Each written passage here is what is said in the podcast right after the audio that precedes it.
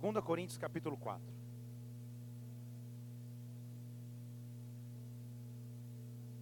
Aleluia.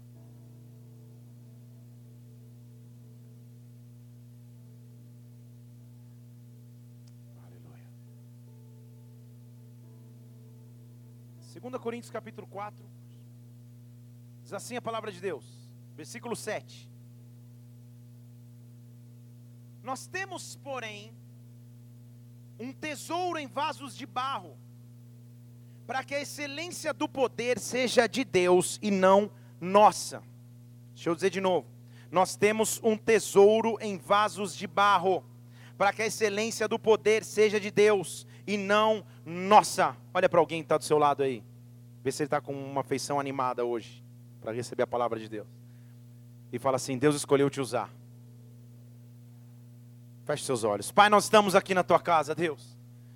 Senhor, desde o início dessa reunião, uma atmosfera de glória aqui. Desde o início desse ajuntamento, Senhor, uma atmosfera de sobrenaturalidade. Há uma atmosfera onde a tua presença reina, Pai. E nesta hora, meu Deus, nós queremos nos achegar diante do teu trono, nós queremos nos achegar diante de ti e dizer que a tua glória possa invadir este local, que a tua glória possa invadir as nossas vidas, que nós possamos ter uma experiência profunda, profunda e marcante contigo, Senhor. Senhor, tu és um Deus vivo, tu és um Deus real, por isso o culto é uma experiência viva e real com a tua glória. Nesta hora, meu Deus, neutraliza tudo que é contrário à tua presença, tudo que é contrário ao teu derramar, e que os céus estejam abertos sobre este lugar, Espírito Santo. Que cada pessoa que entrou aqui nesta noite seja marcado por ti, que cada pessoa que entrou aqui nessa noite receba a visitação que precisa, receba a porção que precisa, Espírito de Deus,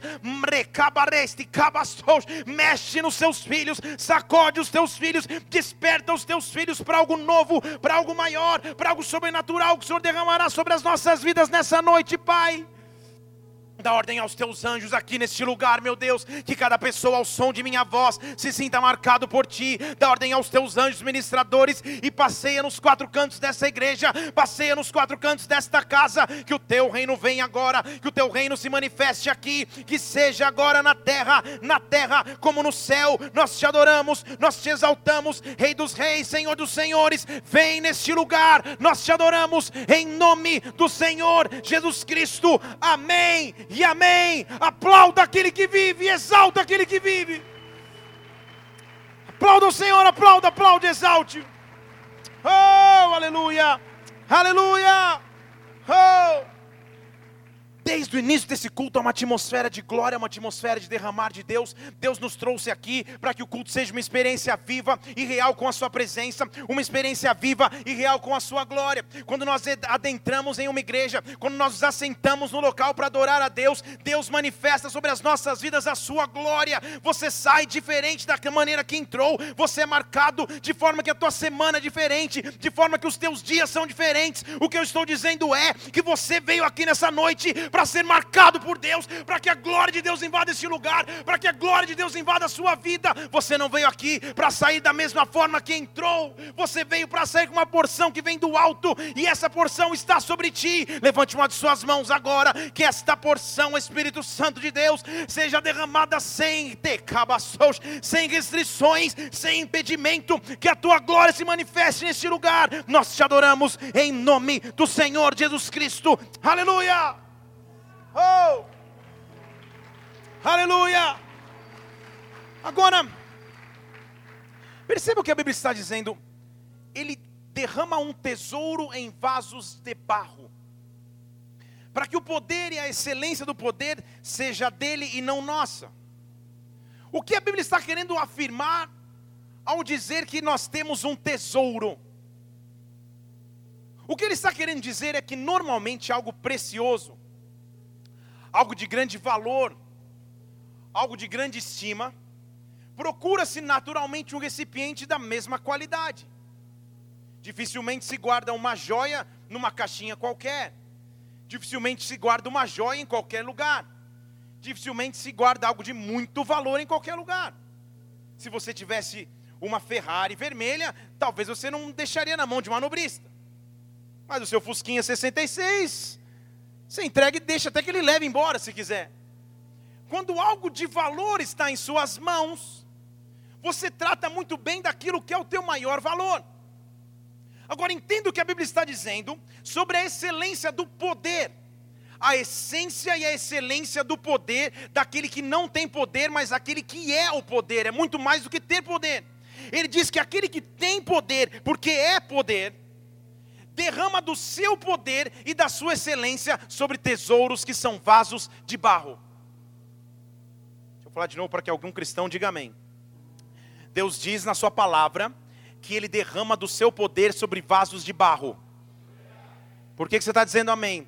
Porque lá desde o Éden, quando Deus cria o homem e a mulher, mas principalmente quando Ele cria o homem, Deus pega um pouco do pó da terra, ou seja, do barro da terra, para formar o homem tesouro como vaso de barro, eu e você, o ser humano. Ele diz: Eu escolho o homem, eu escolho a raça humana, eu escolho a mulher para derramar sobre eles do meu poder, para derramar sobre eles da minha glória. Eles não seriam dignos porque são vasos de barro, eles não seriam dignos porque já erraram, já falharam, já caíram, mas eu escolho usar os meus filhos porque tudo que eu crio tem uma função, tudo que eu crio tem funcionalidade, tudo que eu crio tem uma missão. Deus te trouxe aqui nessa noite para dizer que Ele é capaz de te usar, e não só é capaz de te usar, que Ele vai te usar, Ele vai usar a tua vida, Ele vai usar a tua história, Ele vai te dar uma função maior do que você imagina. Tem alguém aqui que gostaria de ser usado por Deus? Deixa eu ver. Tem alguém que gostaria de ser usado por Deus? Deus pode e Deus vai usar a sua vida. Deus pode e Deus vai usar a sua vida no seu emprego. Deus vai usar a sua vida em meio à sua família. Deus vai usar a sua vida nesse ministério. Deus vai usar a sua vida nesta noite. Ele está derramando do seu poder em vasos de barro, homens e mulheres que não seriam dignos da sua glória, que não seriam dignos da sua presença, que se sentem pequenos, que se sentem menores, que se sentem limitados, mas esses são aqueles escolhidos escolhidos por Deus, esses são aqueles separados por Deus. Deus chamou nessa noite para dizer que Ele pode, Ele quer e Ele vai usar a sua vida. Há uma atmosfera aqui de escolha. Deixa eu falar de novo aqui. Deus está passando nesse lugar e te dando missão.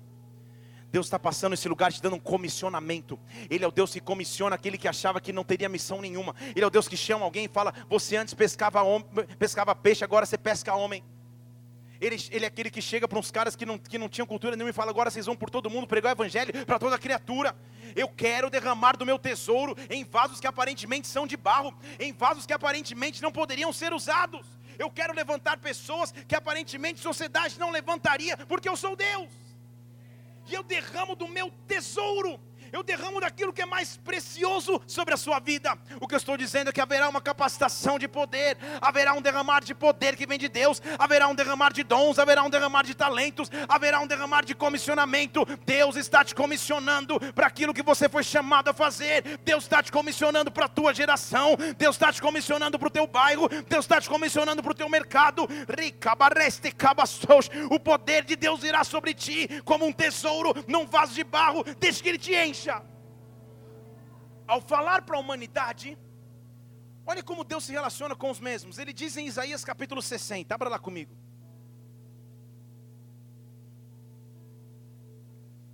Isaías capítulo 60.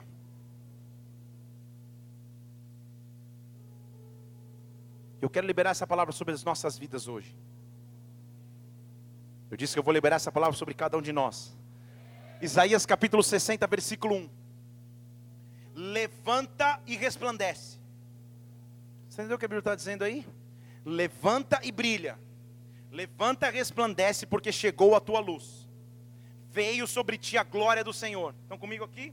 Levanta e resplandece, porque não é a tua luz, mas veio sobre ti a glória do Senhor. Nós estamos numa fase em que as trevas cobrem a terra, em que há muita escuridão, os povos, há muito tempo difícil, há muita crise, há muita luta, mas sobre ti o Senhor virá, sobre ti o Senhor virá, e a sua glória se verá sobre ti, e as tecabarastos, e as nações caminharão, encaminharão para a tua luz, e os reis para o resplendor da tua aurora. Entenda comigo comigo. A Bíblia diz que quando uma glória de Deus cai sobre a minha vida, esta glória começa a atrair as pessoas ao meu redor, essa glória começa a marcar as pessoas que convivem junto comigo. Há uma glória de Deus que vai emanar da sua vida, há uma glória de Deus emanando dessa igreja, há uma glória de Deus chamando as pessoas para esse local, há uma glória de Deus chamando as pessoas para perto de ti. Recabarabastos, levanta-te e resplandece, levanta-te e resplandece, levanta-te e resplandece. Ah, meu Deus, mas eu sou pequeno demais, mas eu não sou qualificado, mas eu não tenho condições, mas eu sou esquecido. Levanta-te e resplandece, virá sobre ti a glória. Levanta-te e resplandece, virá sobre ti a presença de Deus.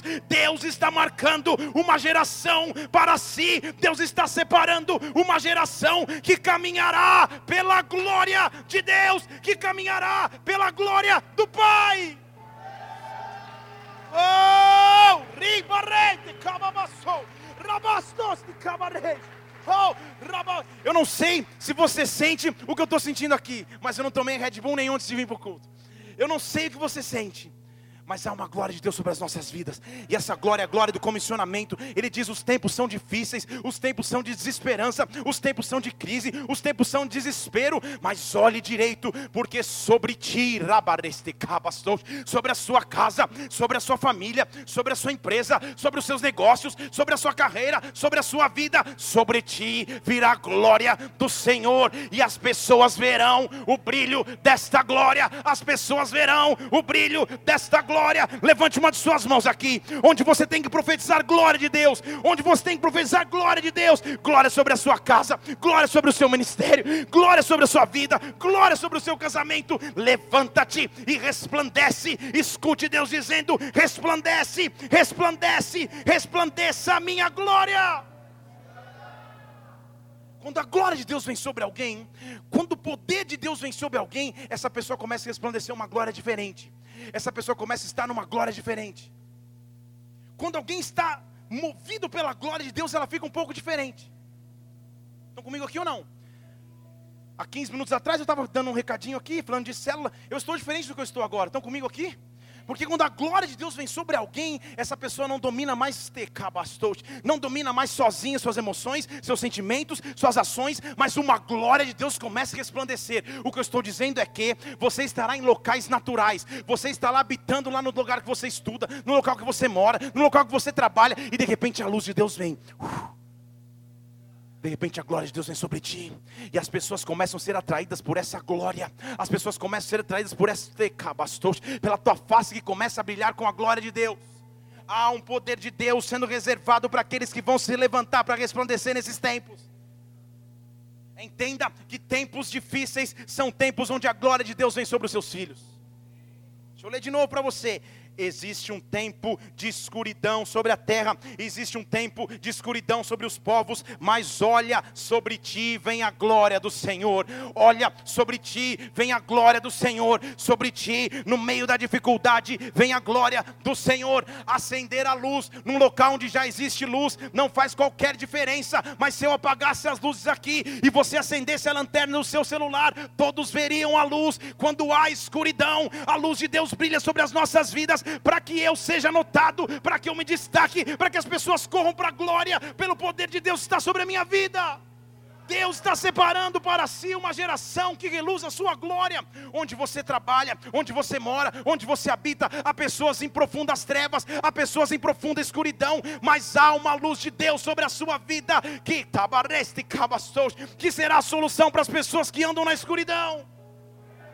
Se você quer ser usado por Deus, esse é o tempo, esta é a hora, esse é o momento onde a glória de Deus derramará sobre nós. Deus pode, Deus vai e Deus quer te usar. Não pense nas suas condições, não pense se você sabe falar ou não sabe, não pense em nada, só se entregue para que a glória de Deus te marque, porque Ele vai te usar de forma sobrenatural. Recabastos na tua cidade, recabareste cabastos nos países que Ele te mandar, nas nações que Ele te fazer pisar. Deus vai te usar para a sua glória, onde você estiver, você será conhecido como aquele que tem a glória de Deus. Sabe por que eu digo isso?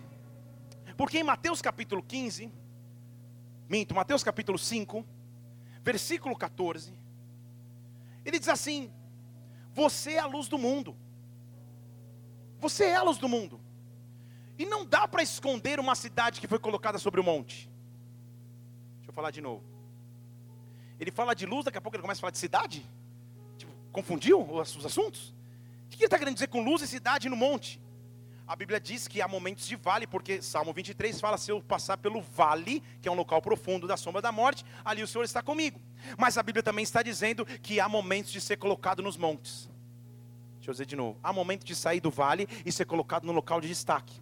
Há momentos em que eu saio do buraco, eu saio do local onde ninguém vê, eu saio da penumbra, eu saio da escuridão, eu saio das trevas, e nesse momento eu começo a ser colocado nos montes. Ele diz: Você é a luz do mundo, não há como esconder uma cidade nos montes. Se você passa no local e a cidade está em cima do monte, você vê a cidade, não tem como esconder alguém que foi destacado, não tem como esconder alguém que foi promovido. A pessoa pode até tentar não ser promovida, mas Deus fala: Vai, meu filho, e a coisa acontece. Não há como esconder quando a glória de Deus vem sobre a sua vida. Olha o que ele diz: ninguém acende uma candeia e coloca debaixo do alqueire. Ele está ele tá falando palavras diferentes, mas ninguém acende um lampião, uma lamparina, uma luz e coloca embaixo de uma cama e coloca embaixo de um móvel.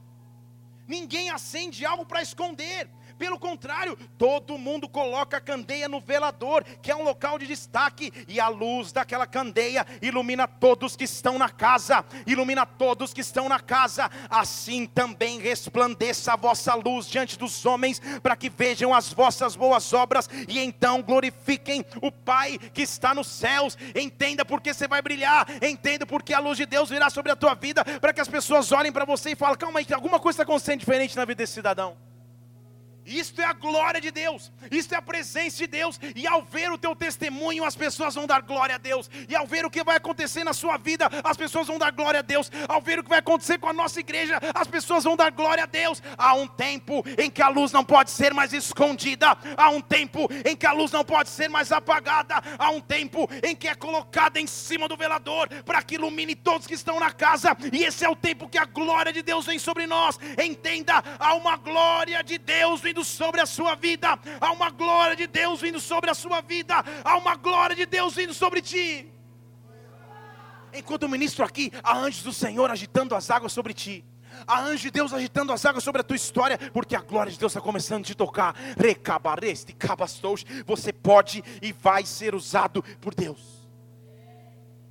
Agora entenda: uma real experiência com a glória muda a minha história.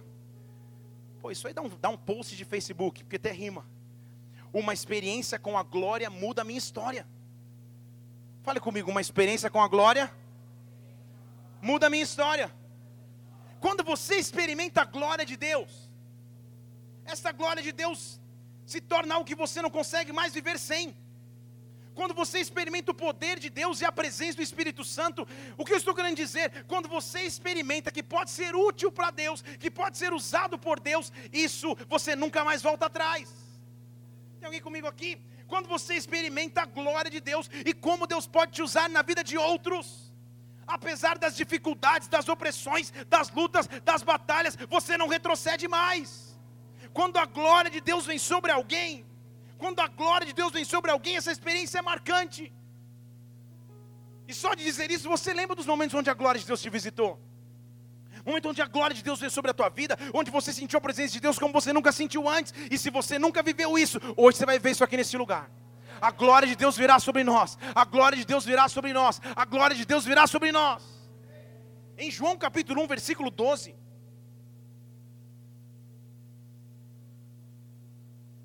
Vou quebrar um mito aqui da sociedade que diz que todos são filhos de Deus. Já ouviu falar nisso aí? Que todos são filhos de Deus? Vou dizer para você aqui o que, que a Bíblia está dizendo em João capítulo 1, versículo 12. Somente para todos que o receberam, para aqueles que creem no seu nome, eles têm poder de se tornarem filhos de Deus. Estão comigo aqui? Somente para aqueles que o recebem, para aqueles que creem no seu nome, Deus nos dá poder de se tornar filho de Deus. Então, ser filho de Deus não é qualquer coisa. Estão comigo aqui? Para ser filho de Deus, eu preciso de poder. Tem algum filho de Deus aí? Tem algum filho de Deus aí? Se tem alguém que crê no nome do Senhor, se tem alguém que o recebeu, você tem o poder, a autoridade legal no mundo espiritual para ser chamado de filho de Deus. E porque você é filho de Deus, você faz diferença aonde você pisa, porque você é filho de Deus, você tem um pai que cuida de ti, um pai que cuida das tuas coisas, um pai que cuida da tua história, um pai que cuida da tua vida. Ele sim, você pode orar a ele dizendo: "Pai que está nos céus, santificado seja o teu nome, porque você é o meu pai, eu me tornei o seu filho, eu tenho poder para ser seu filho. Então não vem com essa história que todo mundo é filho de Deus. Se você o conhece e se você o recebeu, você recebeu o poder de ser filho. Tem alguém comigo aqui? E se você ainda não conhece, não recebeu, nessa noite você vai receber daqui a pouco. Você nem sabe, mas daqui a pouco você vai estar com a mão levantada recebendo esse poder. O poder de ser chamado filho, Deus está nos dando o poder de ser chamado filho. Não filho natural, segundo 13, versículo 13 de João 1. Não os que nasceram no sangue, nem na carne, nem na vontade do homem, mas os que nasceram em Deus. E a característica daqueles que nasceram em Deus é: o Verbo se fez carne e habitou entre nós. Cheio de graça, verdade, nós vimos a sua glória. Nós vimos a sua glória. Nós vimos a sua glória como glória do único do Pai. Nós vimos. Ele não está falando de algo hipotético. Não está falando de algo poético, ele está falando de algo que ele viu. Ele está falando de realidade. Tem alguém comigo aqui para dizer aleluia? Então ele está dizendo: o padrão daquele que vê, a, que vê a glória é o padrão daquele que transforma o verbo em carne. Ele está me olhando com essa cara de interrogação. Pensando em carne, em churrasco, aleluia. A gente fez um churrasco ontem, teve um irmão que eu falei, Jesus amado.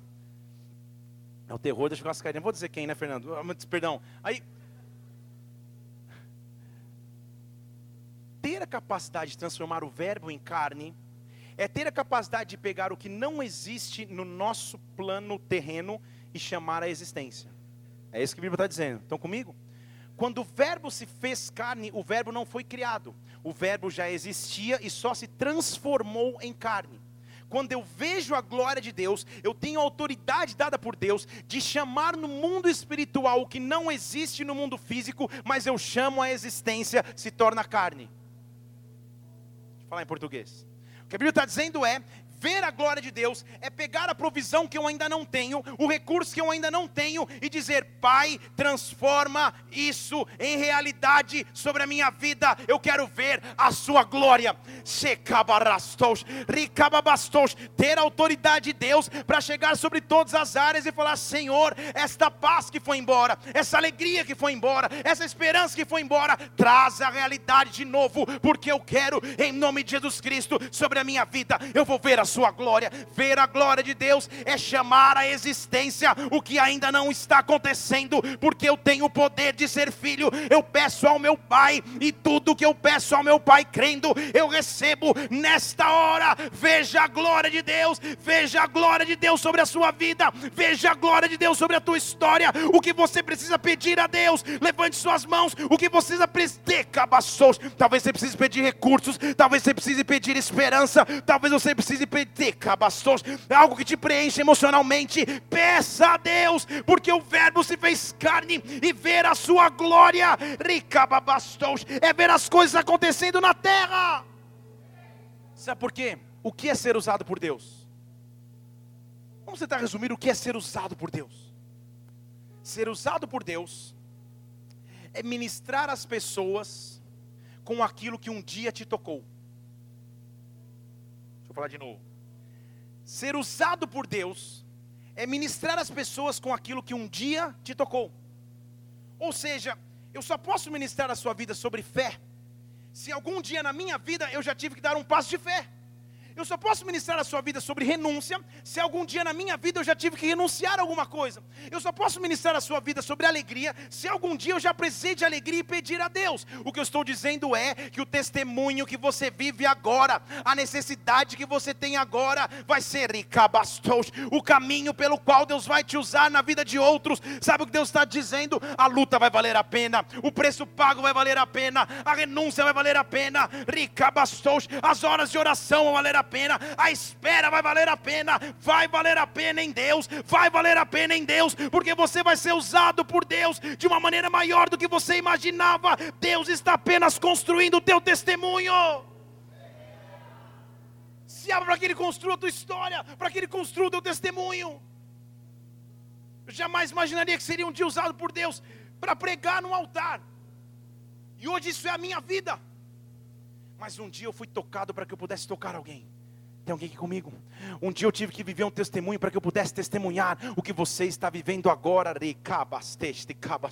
O que você está atravessando agora é algo maior do que você dimensiona para aquilo que Deus vai fazer no teu futuro. O teu testemunho vai valer a pena. A glória de Deus virá sobre ti. A glória de Deus virá sobre ti. A glória de Deus virá sobre ti. Eu vi a sua glória como filho único do Pai.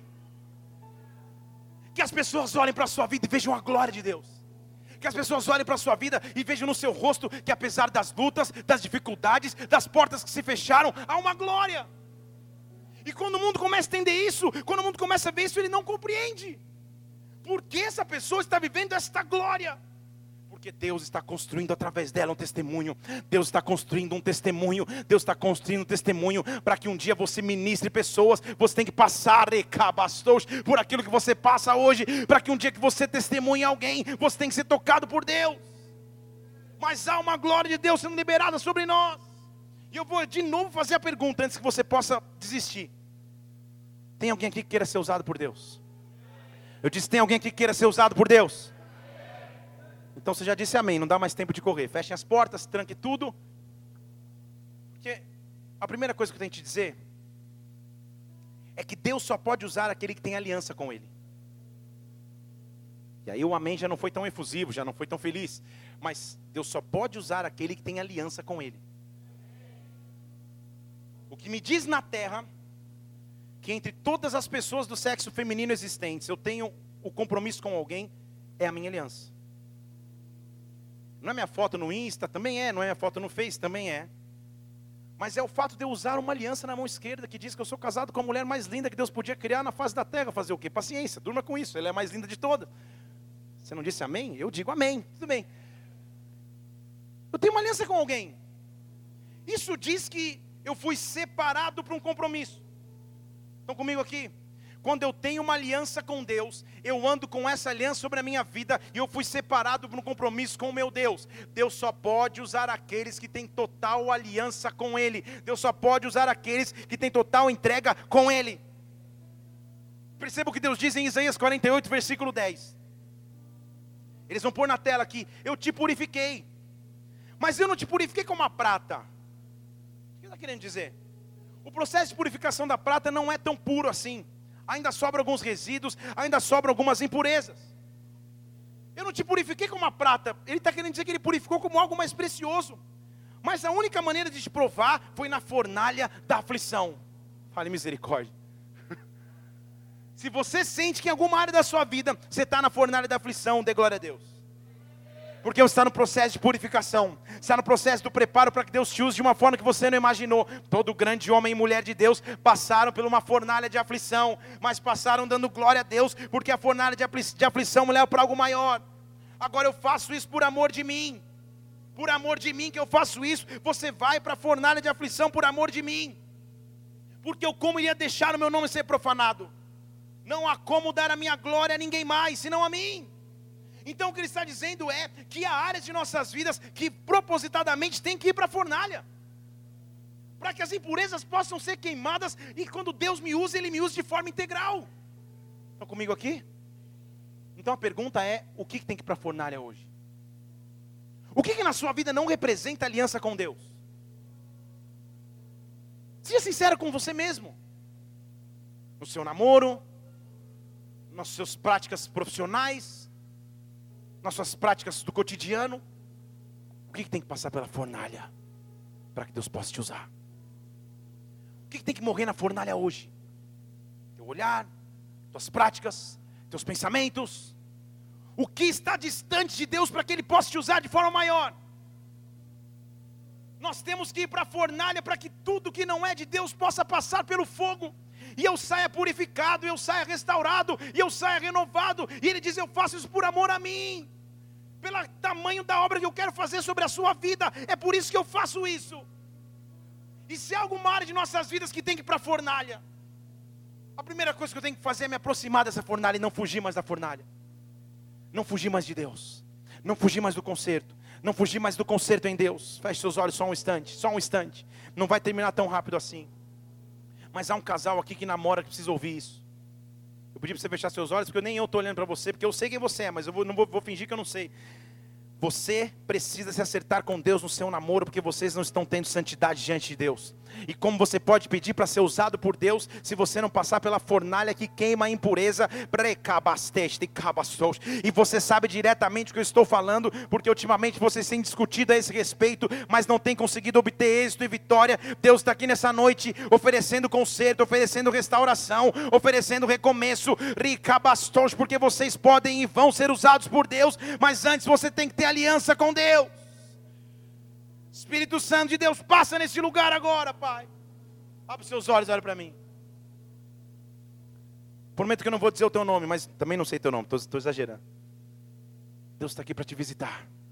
Então, aí comigo, diga aleluia. Deus está aqui para falar: Eu quero uma aliança contigo verdadeira. Eu quero uma aliança que você coloque na tua mão com Deus e fale: Ela, ela, ela é aqui na terra, mas na verdade ela tem validade celestial. Eu posso ser usado por Deus porque eu tenho uma aliança com Deus. Mas entenda comigo, quando eu tenho uma aliança com Deus, esta é a melhor aliança que pode existir. Nós cantamos hoje aqui: Tu és bom em todo tempo, és bom, justiça está em ti, teu amor é para sempre. A gente colocou essa música aqui? Quem tem aliança com Deus pode nitidamente dizer: Tu és bom, em todo tempo tu és bom, Pai.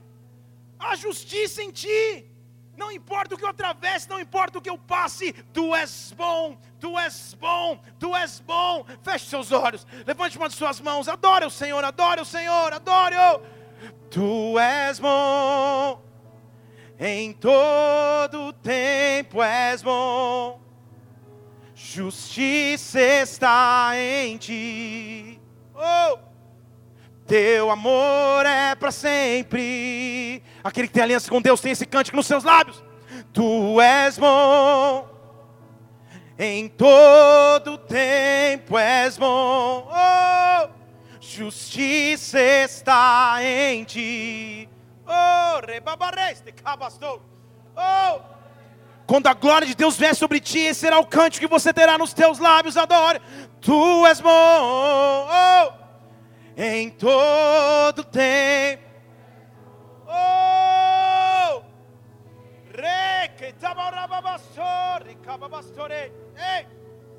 Teu amor é para sempre. Sabe o que Deus faz? Ele olha para os filhos que têm promessa e fala: Eu sou bom. Provai e vede que o Senhor é bom. E o que eu quero dizer é que o que vai acontecer sobre a sua vida vai deixar um cântico nos seus lábios. O que vai acontecer sobre a tua história vai deixar um cântico sobre ti.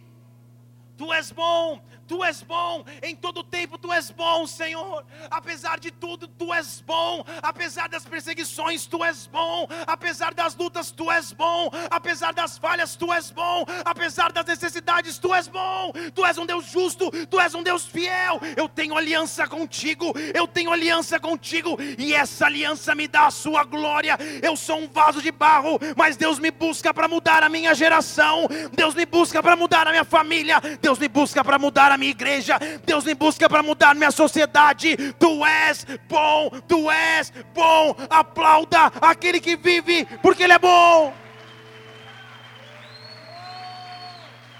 Ele é bom. Oh, rica babareste, Sabe eu quero, como eu quero provar que eu estou pregando para você hoje aqui? Porque talvez você não sinta qualificado para que Deus possa te usar. Porque talvez você já errou muito na sua vida, ou você acha que não se preparou o suficiente? Ou você acha que não é com você? Você acha que Deus pode chamar outros, mas você não? E eu quero mostrar a você hoje, quero te provar na Bíblia, que Deus te escolheu sim. Eu quero olhar para você e dizer: Deus te escolheu. Por que você pensa que não te escolheu? Deus te escolheu.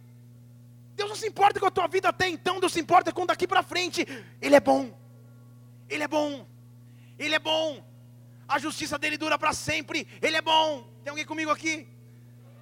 Sabe o que ele diz em 1 Coríntios capítulo 1, versículo 20, 27? E aqui é a prova que eu fui escolhido e você também foi escolhido por Deus. Diga amém. 1 Coríntios 1, 27, põe na tela. Se você não, não deu tempo de abrir, abre qualquer página, finge que você encontrou e lê na tela. 1 Coríntios 1, 27. Deus escolheu as coisas loucas desse mundo para confundir os sábios. Deixa eu falar de novo. Deus escolheu as coisas loucas desse mundo para confundir os sábios. Deus escolheu aquilo que era fraco nesse mundo para confundir os que se achavam forte. Presta atenção, eu e você. Deus escolheu as coisas ignoradas, ignóbeis do mundo, as desprezadas, as coisas que não são, para reduzir a nada as que são. Rebaste Justamente porque você acha que não prega a palavra, você não é. Deus te chamou para ser. Justamente porque você acha que nunca poderia ser um empreendedor, você não é. Deus te chamou para para ser, justamente porque você não é rabastez, alguém de influência na sociedade, porque você não é, Deus te chamou para ser, Deus chama aquilo que não é, para que quando aconteça, a glória seja dele, a glória seja dele, a glória seja dele. Deus te chamou,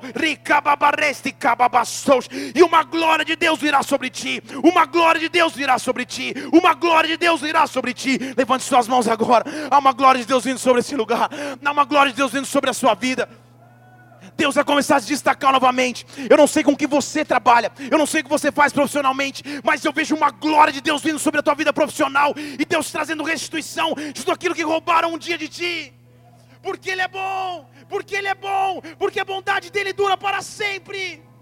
E esse será o cântico que você vai ter nos teus lábios. Deus te chamou, Deus te chamou.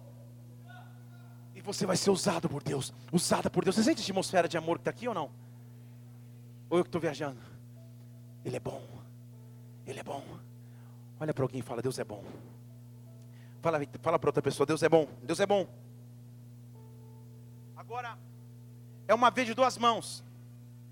Quando eu me entrego a Deus, quando eu não me envergonho de Deus, Deus não se envergonha de mim. Deixa eu falar de novo. Sabe aquele pai orgulhoso que falou: Esse é meu filho. É assim que Deus faz. Não sei o que estou dizendo, é a Bíblia. A Bíblia diz em Hebreus capítulo 11, versículo 16: Para aqueles que desejam uma pátria melhor, e antes que você torne do versículo um versículo político, ele fala a celestial, tá? Não vai, ah, pátria melhor para aqueles que desejam uma pátria melhor, ou seja, para aqueles que vivem na terra, mas sabendo que vão ter uma vida na eternidade, para aqueles que não simplesmente correm atrás dos, dos prazeres vãs da terra, das conquistas da terra que não levam a nada, mas para aqueles que andam na terra esperando uma pátria celestial, para esses, Deus não se envergonha deles. Estão comigo aqui? Para as pessoas que andam por Deus, Deus também não se envergonha deles. Deus não tem vergonha de ser chamado seu Deus, porque Deus já lhes preparou uma nova cidade. Deus já lhes preparou uma nova realidade. O que Deus está dizendo aqui nessa noite é que a pessoa mais comum pode ser usada por Deus de forma sobrenatural. Na verdade, Deus sempre pegou o incomum de sua geração e o transformou com glória de Deus. Deus sempre pegou alguém que era decabastos, completamente comum comum como eu e você e transformou para a sua glória. O que Deus está fazendo aqui nessa noite, te marcando com glória. É dizendo que você não veio aqui por acaso, mas veio para receber, receber de Deus glória, receber de Deus capacitação para aquilo que Deus te escolheu para fazer. Seja em que área for da sua vida, Deus vai te usar.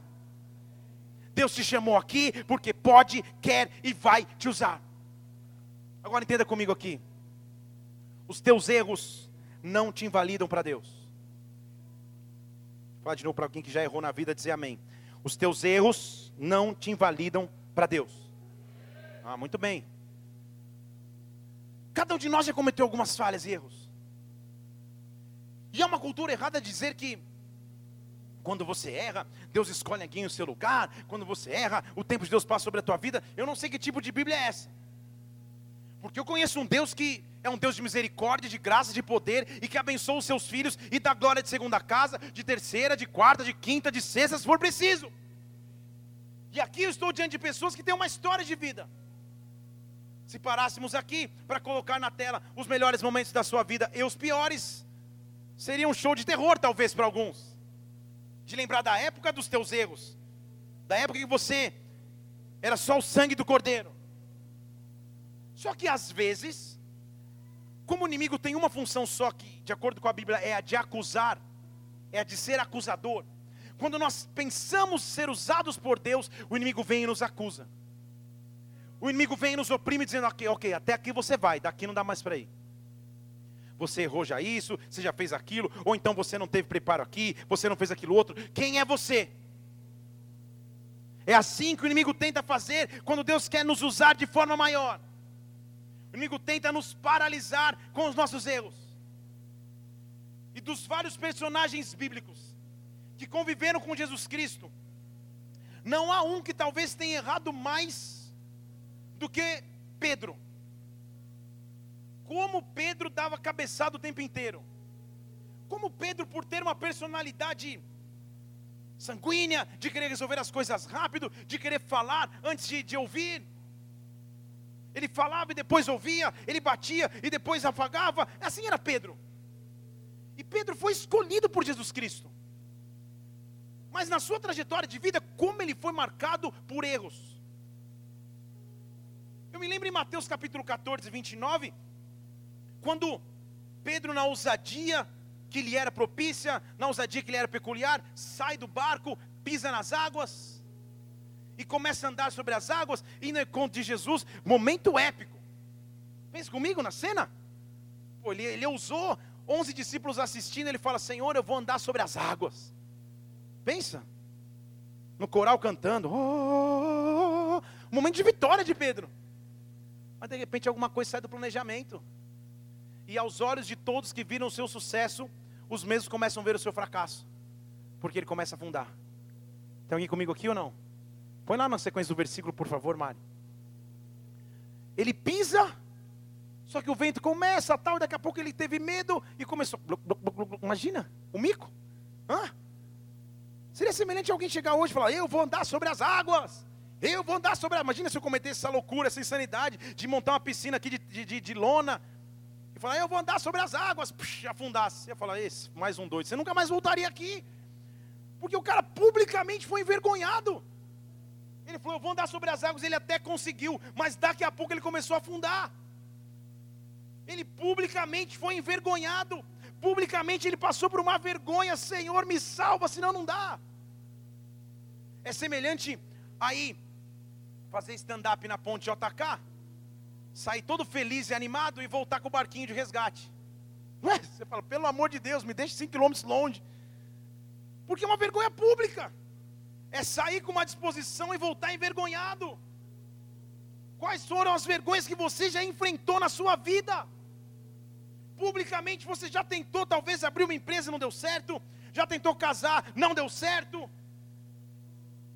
Já tentou pregar, foi uma Deus nos acuda já tentou fazer e as coisas não aconteceram. Mas Pedro era escolhido pelo próprio Jesus Cristo, como eu e como você, porque a Bíblia diz: Não foste vós que me escolhesse, mas eu escolhi a vós outros. Estão comigo aqui? Você foi escolhido por Deus, e os teus erros não te validam para Deus. Pedro, quando achou que estava fazendo um negócio top, um negócio legal, só fez confusão, porque Jesus se levanta para ser entregue, para ser crucificado. Pedro vai correndo, na sua técnica ninja, UFC, pega a espada de alguém, tira a orelha de um cara. E quando todo mundo falou, agora vai, Pedro, isso aí, manda ver, dá um triângulo, dá um mata-leão, faz alguma coisa. Jesus fala, Pedro, você ficou louco? Publicamente, de novo, ele é repreendido. Que você ficou louco? Você vai matar agora a negada da espada? Você está louco? Não é assim. Isso está lá em Mateus 26, 51. Que quando o pessoal chega para pegar Jesus, um dos que estavam com Jesus, Pedro, estendeu a mão, puxou a espada, feriu o servo do sacerdote, cortou a orelha. E Jesus já fala: mete a espada no lugar. Porque se todo mundo colocar a espada na mão, todo mundo vai morrer. Não vai ser pela espada, Pedro. Pedro, quen, achou que estava indo bem, foi envergonhado de novo. Estão comigo aqui? Os teus erros não te invalidam para Deus. As tuas tentativas e talvez frustrações não te invalidam para Deus. Como Pedro queria subir para o nível hard de humilhação pública. Teve um dia que eles estavam discutindo lá quem era Jesus e tudo mais. Jesus se revela, Pedro entende a revelação, e daqui a pouco, Pedro, como se já se achava íntimo demais, tenta demover Jesus da ideia da cruz. Tenta chegar para Jesus e falar: Jesus, jamais, pelo amor de Deus, isso não vai acontecer nunca. Jamais você vai morrer, Jesus, de forma alguma.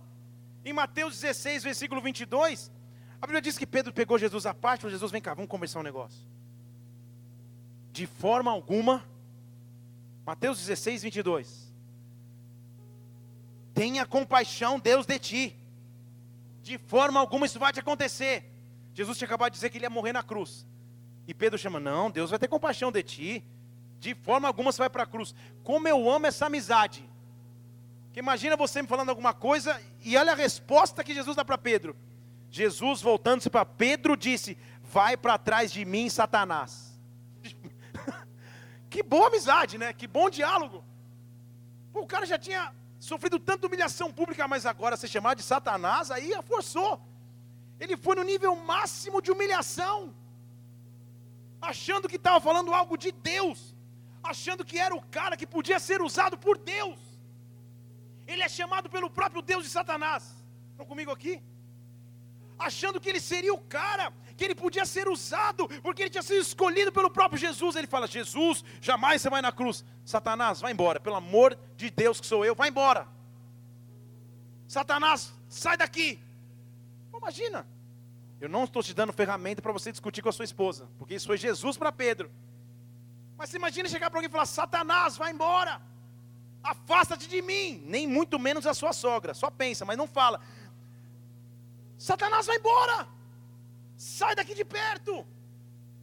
Como acreditar que ainda Deus pode me usar depois de uma humilhação dessa? Você sai daqui falando, poxa, eu orei, eu vou me casar e não dá certo. Eu orei, eu vou abrir uma empresa, não dá certo. Eu orei, as coisas vão acontecer, não dá certo. E você fica falando, meu Deus, que vergonha pública, como Deus pode me usar depois disso. Só que quando Pedro achou que agora estava bom já, né, pô? Afundei na água, cortei a orelha do cara, não era para cortar. Fui chamado de Satanás na frente de todo mundo, agora chega, né? Chega, vergonha alheia nível master, chega, Pedro. Pedro ainda passa por uma humilhação maior. Que ele fala, Jesus, você... aí ele muda.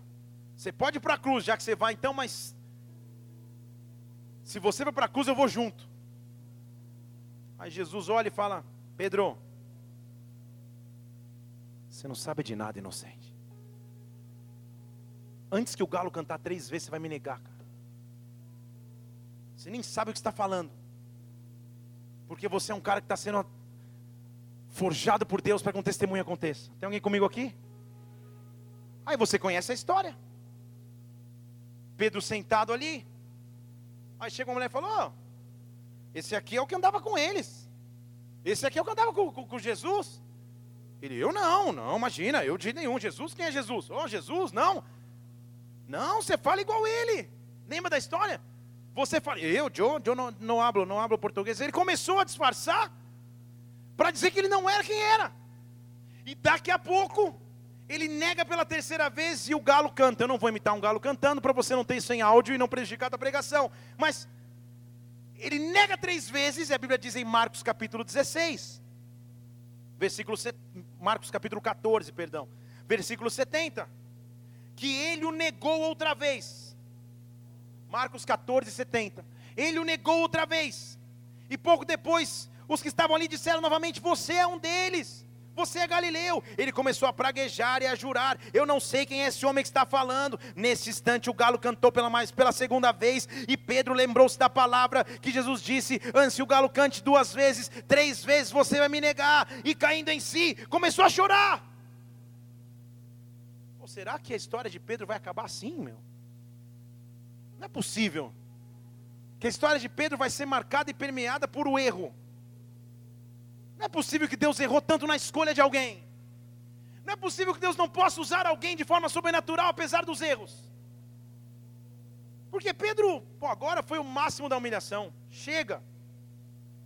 Chega, é o máximo da humilhação. Não quero mais, talvez. Só que Jesus ressuscitou. Deixa eu falar de novo para algum cristão falar amém. Mas Jesus ressuscitou. Mas Jesus ressuscitou. Mas Jesus ressuscitou. E quando ele ressuscita, quando um novo tempo começa sobre a minha vida, quando um novo nascimento começa sobre a minha história, as promessas de Deus continuam sendo as mesmas. O que eu estou dizendo a você aqui é que não importa o que você já viveu, as promessas de Deus sobre a sua vida continuam iguais, as promessas de Deus sobre a sua vida continuam inalteradas. Deus pode, quer e vai te usar. Deus escolheu as coisas loucas desse mundo para confundir as sábias. Deus escolheu as coisas loucas desse mundo para confundir as sábias. Deus chamou aqueles que não são para confundir aqueles que são. E você faz parte disso. Agora presta atenção nesse detalhe. O Evangelho de Marcos, a teologia nos ensina por estudo que foi escrito por João Marcos, mas na verdade ele foi ditado por Pedro. Estão comigo aqui? Então, Marcos era meio que o ghostwriter lá que escrevia e Pedro ditava as histórias, talvez porque Pedro, naquela época, não tinha sabedoria ou tinha cultura para escrever um evangelho. Mas Pedro que ditou a história. Tudo bem? Olha como Pedro narra a história da ressurreição. Porque aí você vai entender que Deus pode te usar. Deixa eu falar de novo, você vai entender que Deus pode te usar. Marcos 16, versículo 6. Pedro está narrando a história da ressurreição. Ele diz: Então chegou os anjos, Marcos 16, 6 e diz assim: Não fiquem com medo. Vocês procuram Jesus que foi crucificado, mas ele ressuscitou, ele não está mais aqui. Olha o lugar onde colocaram. Você conhece a história, né? As mulheres estão no túmulo procurando Jesus. O anjo fala: Não está mais aqui, ressuscitou. Mas presta atenção como Pedro narra a história, meu irmão. Versículo 7. Faz o seguinte então: vai avisar os discípulos e vai avisar a Pedro. Estão comigo aqui? Ah, mas Pedro não era discípulo? Então por que, que Deus faz a distinção? Porque muito provavelmente Pedro estava tão culpado que até os discípulos ele tinha abandonado. Estão comigo aqui?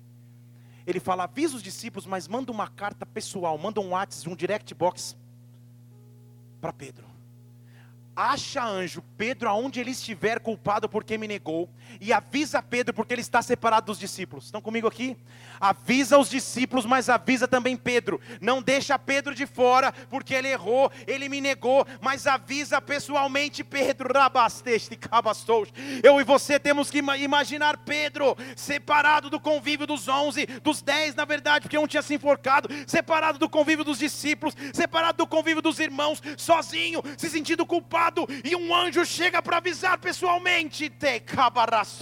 Um anjo chega pessoalmente e diz: Pedro, as promessas de Deus são reais, as promessas de Deus são reais. Ele ressuscitou e ainda tem plano para contigo. Ele ressuscitou e ainda pode te usar como havia prometido. Oh!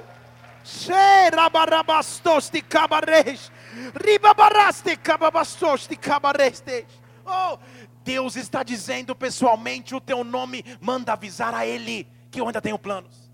Manda avisar a ela que eu ainda posso usar. Manda avisar a ele que eu ainda sou Deus. É uma carta pessoal com o teu nome. Pedro faz questão de não, nos outros evangelhos não há esse registro.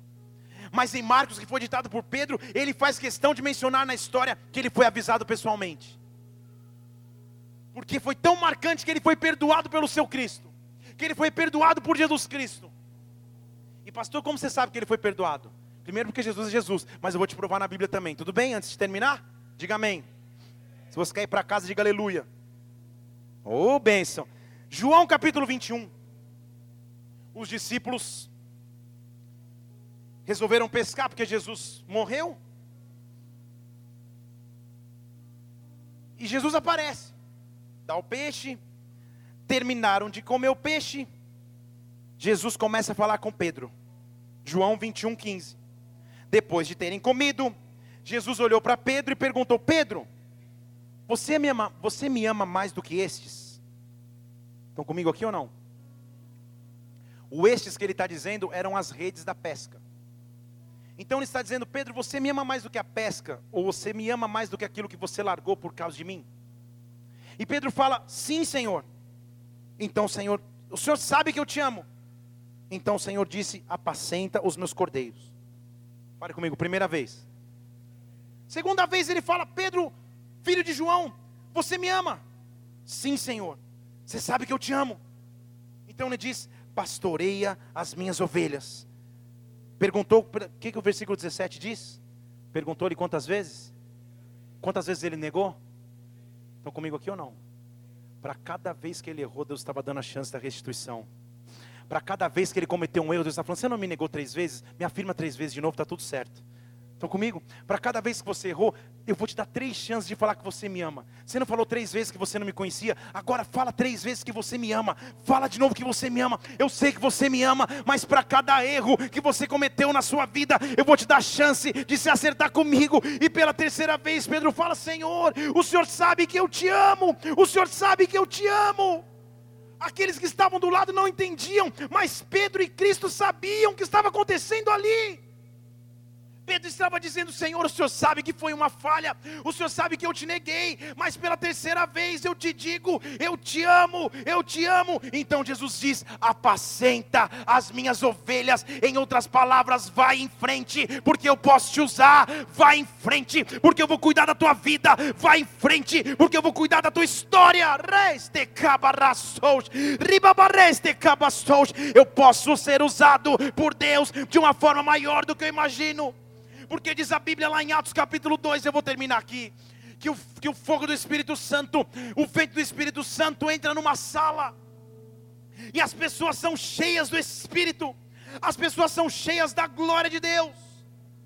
E eles saem tão cheios da presença de Deus que quem está lá fora fala: esses caras estão meio loucos. Esses caras estão bebendo vinho, alguma coisa está acontecendo. Em Atos capítulo 2, versículo 12, todos estavam pasmos e perplexos. Atos 2, 12 dizendo: O que, que, é isso? Outros zombavam, falando: Ah, eles estão cheios de vinho. Então, fale comigo então. Alguém se levantou para defender o reino. Então, Pedro, você entendeu quem se levantou? Então, Pedro, o mesmo que afundou, o mesmo que cortou a orelha, o mesmo que foi chamado de Satanás, o mesmo que negou Jesus, Pedro foi a pedra fundamental para que a igreja começasse. Estão comigo aqui ou não? Pedro foi a pedra, Pedro foi a pedra Pedro foi a pedra fundamental para que a igreja fundamentasse Tecabastos. Por isso que lá em Mateus 16, Jesus olha para Pedro e fala: Pedro, as portas do inferno não prevalecem contra a igreja, porque Tecabastos você liga na terra e vai ser ligado no céu, e é sobre essa rocha que sou eu, Cristo, que você vai edificar a igreja. Pedro, eu vou fazer algo tão sobrenatural na sua vida, porque antes você era um pescador iletrado, sem cultura, o menor de todos, mas agora, porque a minha glória entrou sobre ti, Pedro, se levanta para defender o reino, Pedro, se levanta para promover a maior revolução que o mundo já viu. Pedro, seja a pedra fundamental da igreja. Rabasteste cabastos. Pedro representa eu e você. Ele não era mais perfeito ou menos perfeito do que eu e você. Mas o que eu tenho que dizer a você é que Deus escolheu me usar. Deus escolheu te usar. Deus escolheu te usar nessa noite. Feche seus olhos agora. Oh! Lindo Jesus Rei do meu coração. Oh! Como eu amo os teus caminhos. Oh, oh. Lindo Jesus, estrela da manhã, eu cantarei a ti Olha a bondade de Deus sobre a tua vida. O que posso te dar? Oh! Por tudo que tu és. Oh! Você me libertou e me curou. Levante suas mãos e adore. Tu és bom em todo tempo. Oh! Justiça está em ti.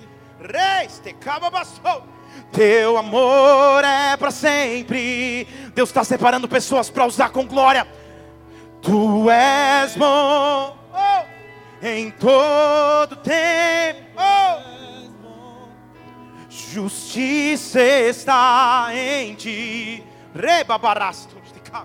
Teu amor Lindo Jesus, oh, lindo Jesus, oh, Rei do meu coração.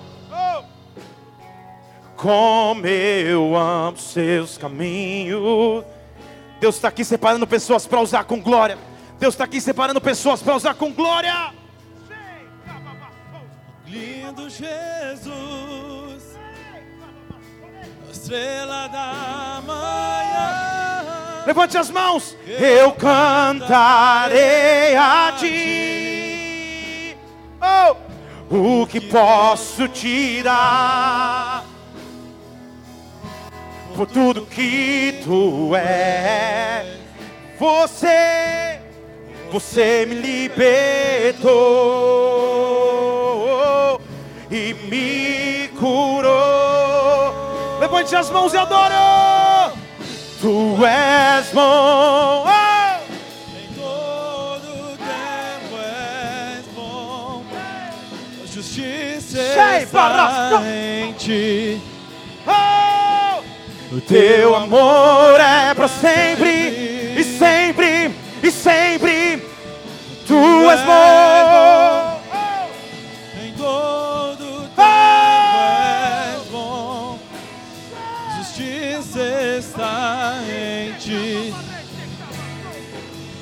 Teu amor é para sempre. Oh! Tu és bom em todo tempo. Oh! Justiça está. Deus está separando pessoas para usar. Deus está separando pessoas para usar para a sua glória. Deus está separando pessoas para usar de uma forma maior do que imaginavam ou esperavam. Sheikha barreste kaba basou. Em todo tempo és bom. Justiça está em ti. O Teu amor é para sempre. Lindo Jesus. Se você está se sentindo tocado por Deus, eu quero orar por você. Porque Deus está separando pessoas para usar para a sua geração. Para usar para a glória e honra do nome dele. Sai do seu lugar agora e vem aqui na frente, eu quero orar por você. Vem chegar diante do altar aqui. Oh! Levante suas mãos e adore. Lindo, lindo, lindo. Lindo. Jesus, estrela da manhã, eu cantarei. Vem mais pra frente, vem, pode vir. Adore. O que posso te dar? por tudo que tu és. Você me libertou e me. curou. O que posso te dar? O que posso te dar? O que posso? O que posso te dar?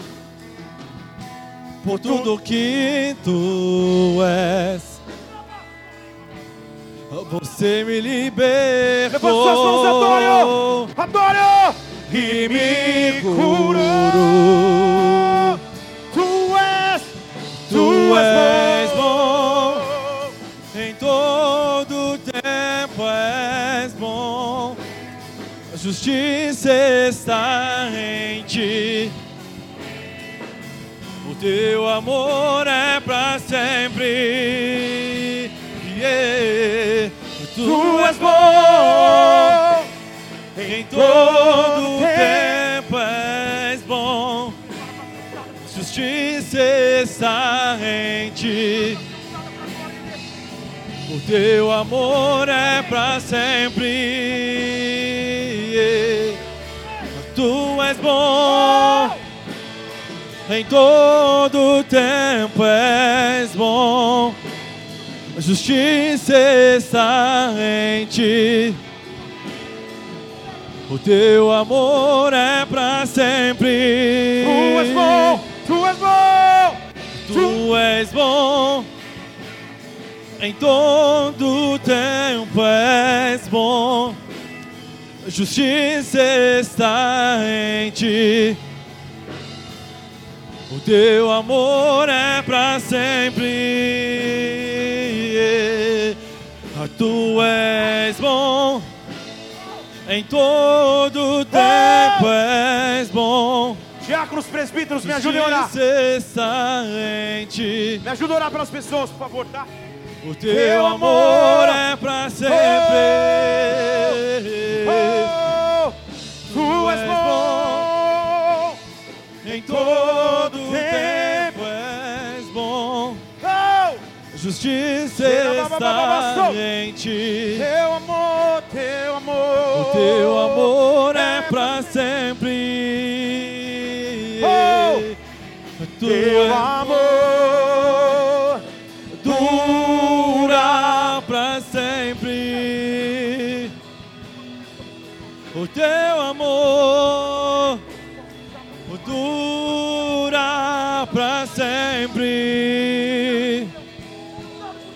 teu amor dura pra sempre. O teu amor O teu amor dura pra sempre. Oh, tu és bom, tu és bom, em todo tempo és Sei, bom. Justiça está em ti. O teu amor é pra sempre. Tu és bom, em todo tempo és bom. Justiça está em ti. O teu amor é pra sempre. Levante suas mãos aqui. Deus vai te usar de forma maior do que você imagina. Levante suas mãos, olhe para mim, levante suas mãos. Há uma glória de Deus sendo derramada sobre ti. A tua face vai resplandecer a glória de Deus. E as pessoas que habitam ao teu redor, as pessoas que convivem ao teu redor, vão perceber a glória de Deus que é sobre a sua vida, sobre a sua vida e sobre a sua história. Há uma glória de Deus sendo liberada para esses dias. Há uma glória de Deus sendo liberada para esses dias. Abra os teus lábios e comece a orar ao Senhor. Abra os teus lábios e comece a orar ao Senhor. Abra os teus lábios e comece a orar ao Senhor. Se você ora em línguas, ore em línguas agora. Se você ora em línguas, ore em línguas agora. Comece a orar ao Senhor. Abra os teus lábios, abra os teus lábios. Lindo, lindo, lindo, lindo Jesus. Tu és lindo, Pai. Tu és lindo, Senhor. Nós te adoramos, nós te exaltamos. Uma glória nova, uma glória nova, Senhor. Oh. Tu és lindo. Levante suas mãos e adora o Senhor. Lindo. Lindo Jesus. Adore.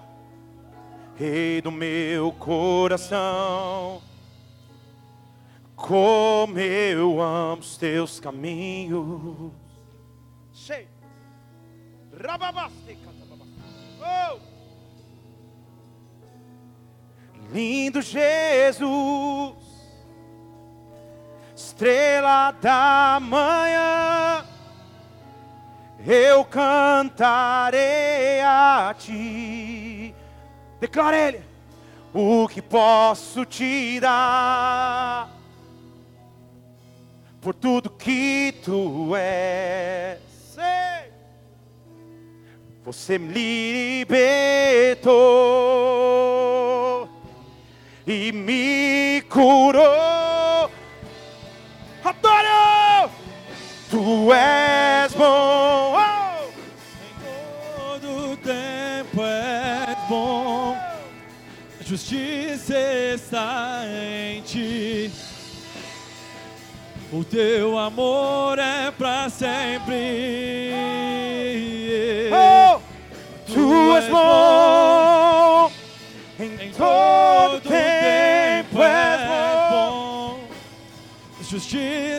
está em ti. O Teu amor é pra sempre. Feche seus olhos aqui, por favor. Com todos os olhos fechados nessa casa. Antes de terminarmos essa reunião, eu quero orar por você que está nessa igreja pela primeira vez, ou não, mas principalmente se você nos visita, e você nessa noite quer entregar a tua vida para Jesus Cristo, declarando que Ele é o teu Senhor, Ele é o teu Salvador, é Ele que conduz a tua história. Se você nos visita e quer fazer essa decisão agora, levante uma de suas mãos, eu quero orar por você onde você estiver. Aleluia, eu estou te vendo aqui, aleluia. Aleluia, graças a Deus, graças a Deus, graças a Deus. Talvez você esteja aqui, mas esteja distante de Deus, quer voltar para a presença do Pai. Levante uma de suas mãos também, eu quero orar por você. Feche seus olhos, levante sua mão, repete essa oração comigo, fale: Senhor Jesus, Senhor Jesus, nesta noite, nesta noite eu me entrego a Ti, eu me entrego a Ti, declarando declarando que Tu és o meu Senhor, Tu és o meu Senhor, Tu és o meu Salvador. és o meu Salvador. Me perdoa dos meus pecados. perdoa dos meus pecados. Escreve meu nome Escreve meu no nome livro da vida, no livro da porque vida, eu creio em Ti, porque eu creio em nome de Jesus Cristo. de Jesus Pai, eu oro por essas pessoas e agora, em nome do Senhor Jesus Cristo, eu as abençoo. Que essas pessoas com as mãos estendidas nesta casa sejam profundamente marcadas por Deus. Que uma nova história se inicie em suas vidas, Pai. Eu quero abençoá-los e abençoá-las agora, em nome do Senhor Jesus. Pai, Tu és bom, Tua bondade dura para sempre. Nós te louvamos por esse que é o maior milagre de todos. E como igreja, aplaudimos o Teu nome que é santo, que é digno de honra, de glória e de adoração, Deus. Aleluia! Oh! Se você fez essa oração pela primeira vez, há pessoas com pranchetas aqui nessa casa. Ao término dessa reunião, deixa o nome dessa- numa prancheta dessa. A gente quer poder acompanhar a tua vida, a tua história. E essa melhor decisão que você tomou na tua vida, em nome de Jesus. Seja muito abençoado por isso. Se alguém viu um irmão fazer essa oração, dê um abraço nele enquanto a gente aplaude o Senhor agora, igreja. Aleluia! Tu és bom.